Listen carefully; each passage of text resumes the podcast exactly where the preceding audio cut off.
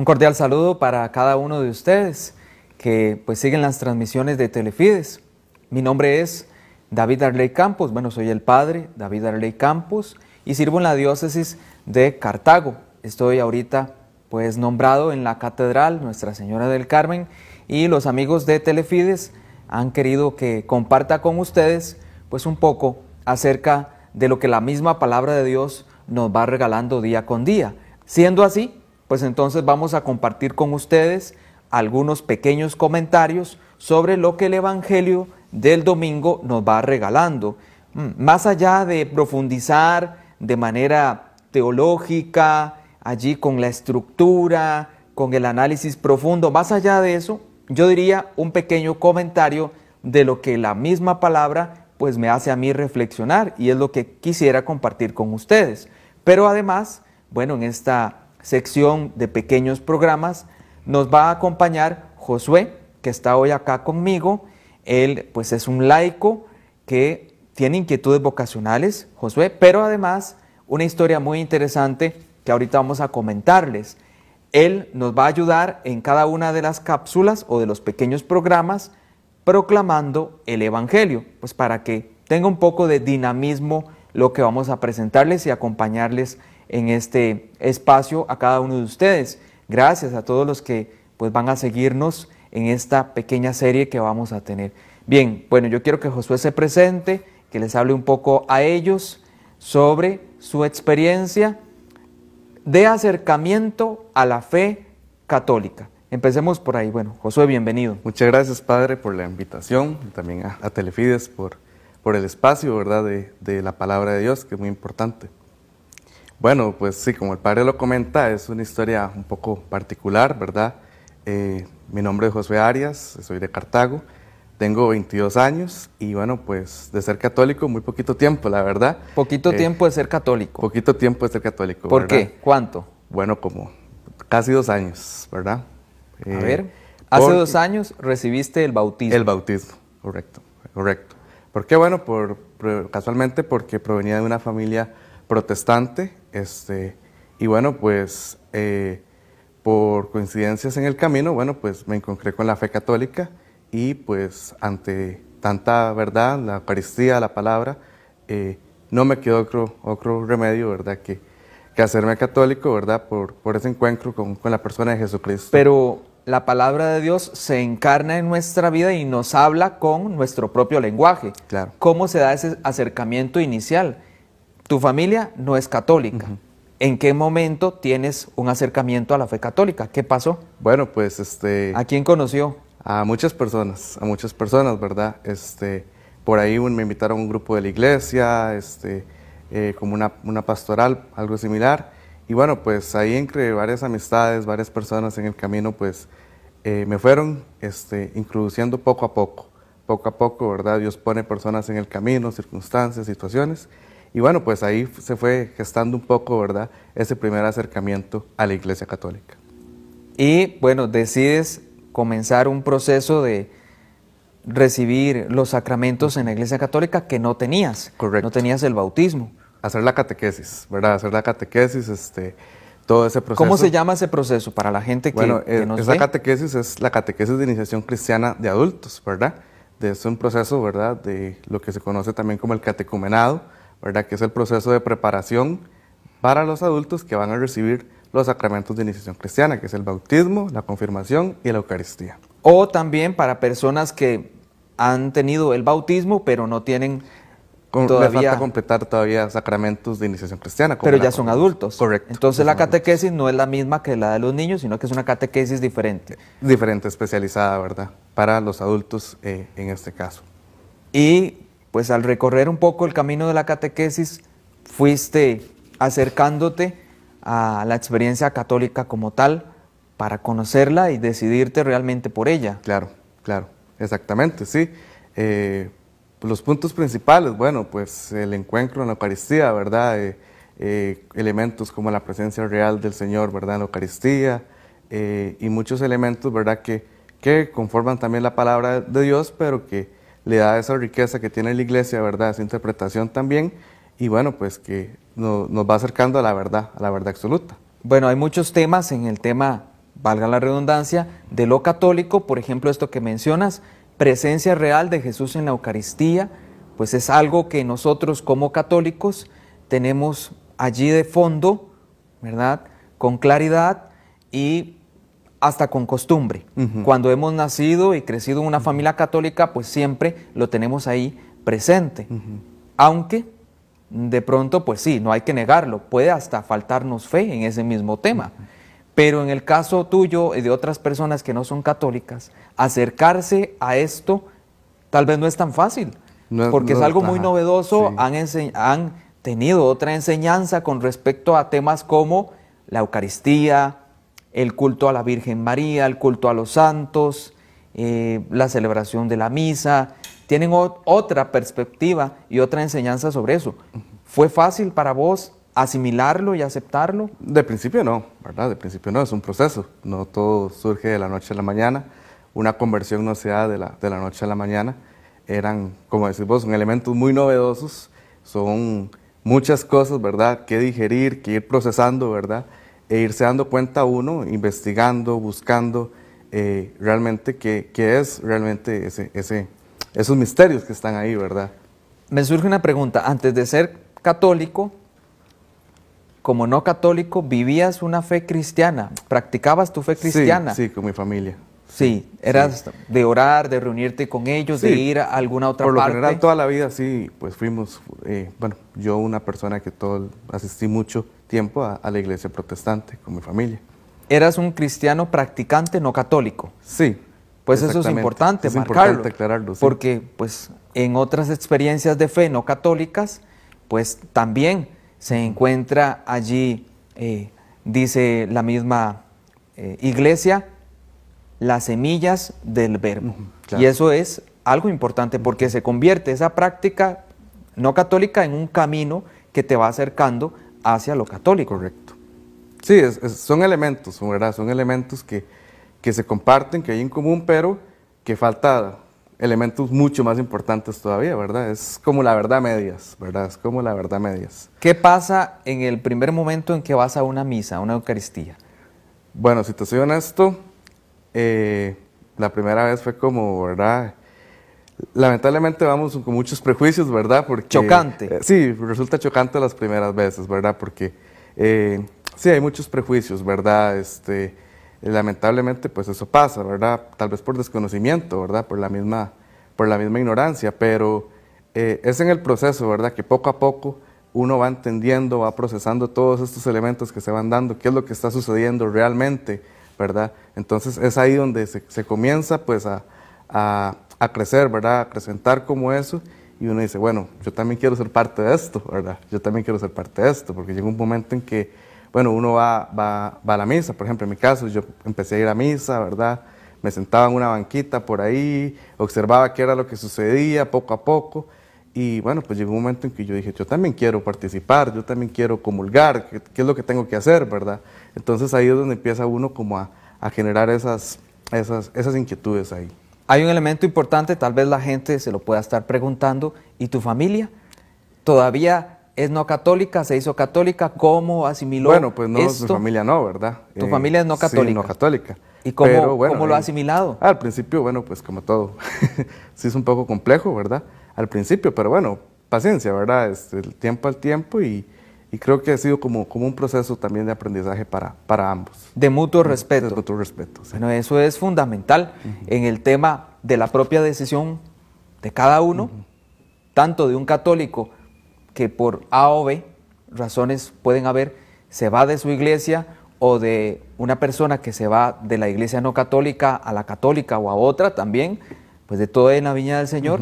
Ante todo, me parece a mí que lo más cristiano o de lo más cristiano que tenemos entre muchas cosas es esto, el tema del respeto. Y es lo que siempre que nos acercamos a la palabra de Dios vamos a notar en Jesús cuando se encuentra con sus opositores, sus adversarios, con eh, gente que no está de acuerdo a él, siempre el Señor mantiene una posición de firmeza, ¿sí? de presentar su verdad, que es la verdad, de presentar su mensaje, su noticia, su evangelio, pero respetando siempre la postura de la otra persona. No vamos a encontrar a un Jesús allí eh, enfrentado fuertemente en armas de una manera irrespetuosa con las personas que no están de acuerdo a Él.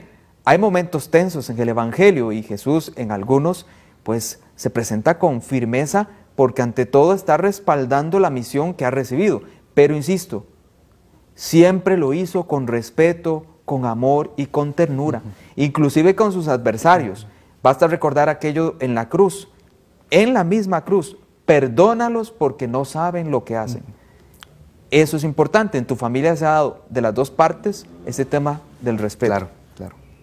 ¿Qué más, José? ¿Le quieres contar a la gente? bueno, hay muchas cosas, ¿verdad? Por contar, ¿verdad? Yo pienso que, bueno, pues que es un proceso de mucho discernimiento, ¿verdad? De mucha oración y también de mucha formación, ¿verdad? Este, creo que es muy importante ir a fondo, ¿verdad? Conocer realmente la fe, eh, investigar, ¿verdad? No quedarnos con a medias, ¿verdad? Eh, investigar realmente qué es lo que creemos, ¿verdad? ¿Qué es lo que creen los católicos, ¿verdad? Entonces yo enfrenté a esa realidad, pues eh, me tocó mucho, ¿verdad? También investigar, ¿verdad? Profundizar muchos temas para darme cuenta realmente, ¿verdad? Dónde era, eh, eh, qué era lo que debía de hacer, ¿verdad? Antes de ser bautizado, en el proceso, reciben un, nombre, un apelativo, ustedes. Sí, catecumenado. El catecumenado es el proceso. El proceso. Y ustedes son los catecúmenos. Catecúmenos, correcto. Antes de ser bautizados. Correcto. ¿Y cuando ya reciben el bautismo? Bueno, son este, neófitos que son nuevos conversos, ¿verdad? Mm, eso significa. Sí, personas que acaban de recibir este, el bautismo, este, iluminados, ¿verdad? Por Cristo, eh, que bueno, ahí viene también un poco el, domingo siguiente de la Pascua, eh, que tiene ese nombre, ¿verdad? El, el, domingo de... El domingo en Alvis. En Alvis, ¿verdad? De ahí viene, casualmente, porque... Domingo este, blanco. ajá, domingo blanco, porque a los recién bautizados les colocaban la vestimenta de color blanco, entonces asistían a, la Eucaristía de color blanco. Entonces, de ahí viene un poco ese, ese, significado, porque está, el blanco significa que acaban de ser revestidos de Cristo, que acaban de recibir el bautismo. Claro, como, como los niños pequeños que exactamente, los llevamos de blanco. Exactamente igual. Pero te tocó una situación ahí un poco difícil. En ese deseo de ser católico y de recibir los sacramentos, viene la pandemia. ¿Qué pasó ahí? Entonces eso te frenó. sí, fue un poco, ¿verdad? Esa cuestión de, poder completar el proceso por casualmente por la pandemia, que se alargó un poquito más, ¿verdad? Unos meses más, hubo que esperar, pero bueno, eh, de el tiempo de Dios, ¿verdad? ¿Dónde recibiste el bautizo? En el lugar. Ajá, ¿qué lugar? En la Basílica Nuestra Señora de los Ángeles. ¿Por parte? De Monseñor Mario Quiros Quiros. ¿Y cómo fue ese momento de...?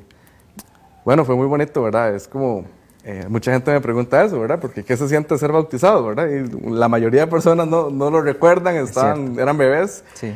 Y bueno, pues uno con esta conciencia, ¿verdad? realmente qué significa el bautismo, qué es lo que sucede ahí, ¿verdad? Eh, qué es lo que, qué, pasamos a ser, ¿verdad? Hijos de Dios, ¿verdad? Este, eh, renacidos, ¿verdad? Del agua, del Espíritu Santo también. Entonces, con esa conciencia es muy bonito y se vuelve muy significativo, ¿verdad? El rito del bautismo para, en el caso ya de adultos con esa conciencia.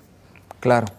Después de mucho tiempo de preparación y de muchos años de vivir la fe, pero de otra manera. Exactamente. Es una novedad completa. Completamente. ¿Y cómo vives hoy como miembro de la Iglesia Católica tu fe? Bueno, este, perseverando, porque todos tenemos que perseverar, es un camino este, de, de mucha perseverancia, pero bueno, este, principalmente viviendo los sacramentos. Yo aprovecho los sacramentos al máximo. ¿Misa los domingos? Misa los domingos, entre semana, ¿verdad? Ojalá misa diaria, si es posible. Este, bueno, pues de todo eso, es, de verdad que es, demasiado bonito, ¿verdad? Eh, poder asistir a la Eucaristía eh, y también, bueno, pues aprovechar el sacramento de la reconciliación, ¿verdad? Eh, y bueno, pues también participar, el, la catequesis, ¿verdad? También el Ministerio de la Catequesis. Este, el servicio en la parroquia. Exactamente, el servicio, eh, la catequesis, ¿verdad? También este... Ahora sos catequista. Soy catequista, correcto, sí. De este, este mismo proceso.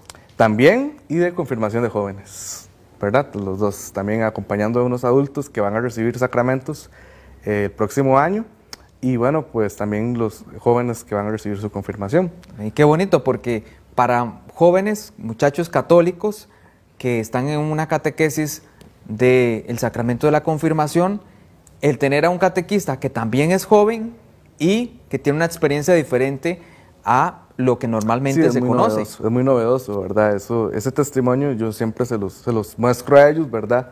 Eh, y siempre resulta como curioso, ¿verdad? Y, estas mismas preguntas, ¿y qué se siente? ¿Qué fue lo que pasó en su vida, ¿verdad? ¿Por qué usted tomó esa decisión? Y yo creo que es muy importante porque entonces ahí los jóvenes es como, bueno, él es joven también y quiso seguir a Jesús, ¿qué, ¿qué, pasó, verdad? Y entonces eh, en ese momento de que tal vez muchos jóvenes están haciendo la confirmación o los adultos también eh, que, quieren acercarse a la iglesia, surge esa duda, ¿verdad? ¿Qué, ¿Qué, fue lo que pasó, verdad? Entonces yo creo que el testimonio de los demás también es muy importante para uno, pues, eh, conmoverse, ¿verdad? Ese detonante para, para también yo seguir el reto de seguir a Jesús, ¿verdad? Es como un impulso para los demás también. Entonces yo siempre trato de compartirlo para que de, verdad ojalá sirva de de mucho apoyo para personas que, que, quieren seguir a Jesús y, que, bueno, que Jesús está esperándonos, ¿verdad? Y es cuestión de, de, seguirlo. Bueno, pero en esta historia tuya resumida que hemos pues tenido, hay un punto importante, el elemento vocacional. Ese llamado vocacional que ahorita estás discerniendo. Se está discerniendo, ¿verdad? Se está, está en proceso, ¿verdad? De, de mucha oración. Claro. Contanos un poco sobre eso. ¿A qué te refieres? Pues, eh, ahí el, el Señor ha movido muchas, muchas cosas, ¿verdad? Y bueno, pues em, en este proceso, ¿verdad?, de, acercamiento a la iglesia, de conocer los sacramentos, de conocer la liturgia, conocer muchos elementos, bueno, pues también de lado se fue gestando como esa semillita vocacional, ¿verdad?, con una inclinación pues al sacerdocio, ¿verdad? Está en discernimiento todavía, pero bueno, este, eh, mucho por mí, para que el Señor verdaderamente termine la obra que Él comenzó, este, y bueno, pues que, Él lleve a donde tenga que llevar, ¿verdad? A buen puerto este camino. Bueno, estás en un proceso de pensarlo, de discernir y de ver una posible opción. Estás todavía muy joven y tenés muchas oportunidades ahí de frente, pero ante todo ya se dio la respuesta a un llamado más. Primero, pues ser cristiano. Era el llamado que escuchaste y luego ahora ser católico. La, primera vocación de, todos, ¿verdad? Es el, ser cristianos, ¿verdad? La, vocación que recibimos en el bautismo es de ser cristianos. Después, bueno, el Señor nos llama a vocaciones específicas, ¿verdad? Eh, para muestra un botón. Pero este, la primera vocación, ¿verdad? Es la de ser cristiano y vivir nuestra fe plenamente y activamente de la mejor manera. Bien, bueno, esperando que a la gente le haya gustado este testimonio de Josué tan interesante porque cuando yo lo conocí, pues me llamó poderosamente la atención de mirar la experiencia de un no católico que decide acercarse a la fe, porque eso también lo hace a uno preguntarse sobre su propia fe católica. Bueno, y yo que he sido católico toda mi vida, como lo mencionabas, porque de niño me bautizaron, ¿cómo he vivido mi fe católica y qué significa que yo sea católico? ¿Y por qué otro que no era católico quiere ser católico? ¿Será que de pronto hay algo que yo no estoy valorando lo suficiente? Sirve para que uno se lo pregunte. En otra ocasión de pronto podemos conversar más con Josué sobre este tema y muchos otros más que hay. Eh, por ahora nos va a ir acompañando, como les mencionaba, en estas pequeñas cápsulas de comentarios a el Evangelio, proclamando los Evangelios Así que en esta primera ocasión, bueno, vamos a comenzar justo escuchando el Evangelio que Josué nos va a proclamar. Josué, adelante, por favor. Bueno, esta semana escuchamos el Evangelio según San Lucas. En aquel tiempo, Jesús estaba a orillas del lago de Genezaret y la gente se agolpaba en torno suyo para oír la palabra de Dios. Jesús vio dos barcas que estaban junto a la orilla. Los pescadores habían desembarcado y estaban lavando las redes. Subió Jesús a una de las barcas, la de Simón, le pidió que le alejara un poco de tierra y sentado en la barca enseñaba a la multitud. Cuando acababa de hablar, dijo a Simón, Lleva la barca mar adentro y echen sus redes para pescar. Simón replicó, Maestro, hemos trabajado toda la noche y no hemos pescado nada, pero confiado en tu palabra, echaré las redes. Así lo hizo y cogieron tal cantidad de pescados que las redes se rompían. Entonces hicieron señas a sus compañeros que estaban en la otra barca para que vinieran a ayudarlos. Vinieron ellos y llenaron tanto las dos barcas que casi se hundían. Al ver esto, Simón Pedro se arrojó a los pies de Jesús y le dijo, Apártate de mí, Señor, porque soy un pecador, porque tanto él como sus compañeros estaban llenos de asombro al ver la pesca que habían conseguido.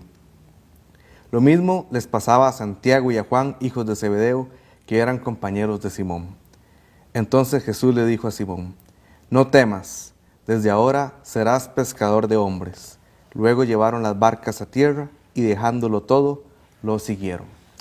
Palabra del Señor. Gloria a ti, Señor Jesús. Sobre este Evangelio tengo por acá cuatro puntos, nada más que quiero compartir con ustedes.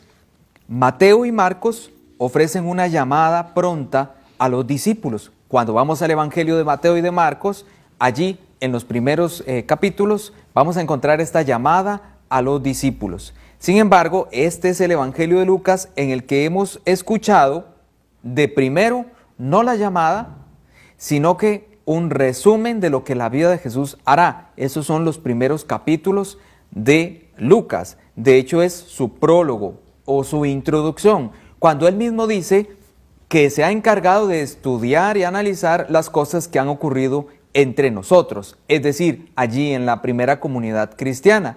Pero hasta después de presentar a la persona de Jesús viene el llamado de los discípulos.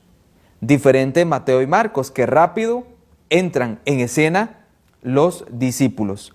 Eso es importante tenerlo presente.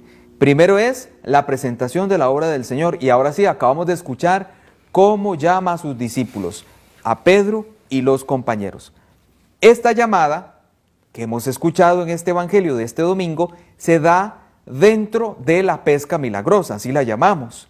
Pedro y sus compañeros, Andrés, Santiago y Juan, que vienen de trabajar, dice el Evangelio, y no han conseguido pescar nada.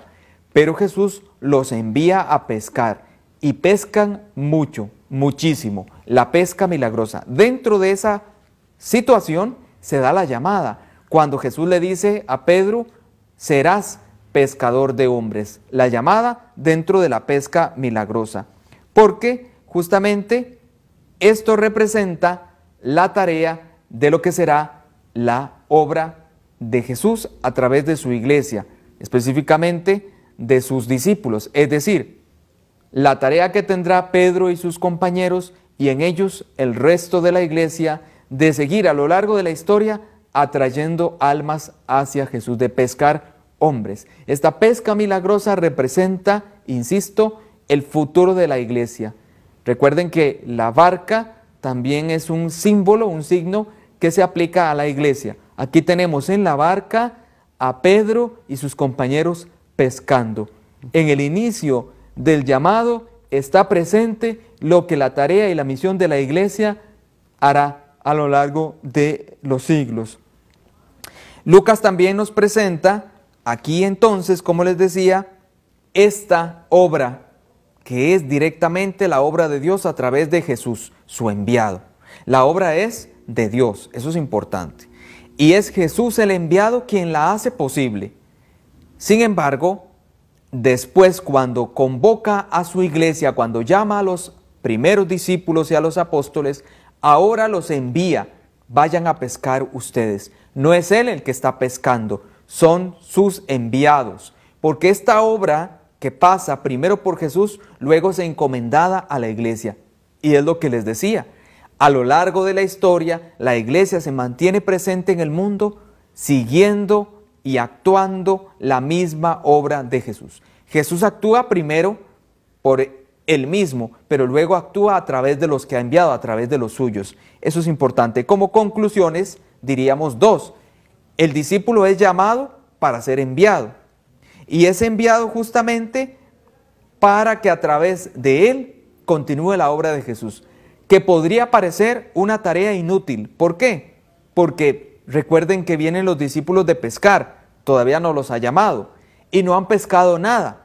Pedro dice, no hemos pescado nada. Parece una tarea inútil, pero cuando son enviados, dice el Evangelio de Lucas, pescaron muchísimo que tanto la barca se hundía de la cantidad de peces. Aunque la misión es aparentemente inútil, está garantizada por una cosa, porque es una misión que se ha encomendado con la fuerza y la gracia del mismo Jesús. Él es el que respalda esa misión. Bueno, pues gracias a ustedes por compartir con nosotros estos minutos. Eh, nos, nos seguiremos encontrando durante estos pequeños programas. Que estén muy bien.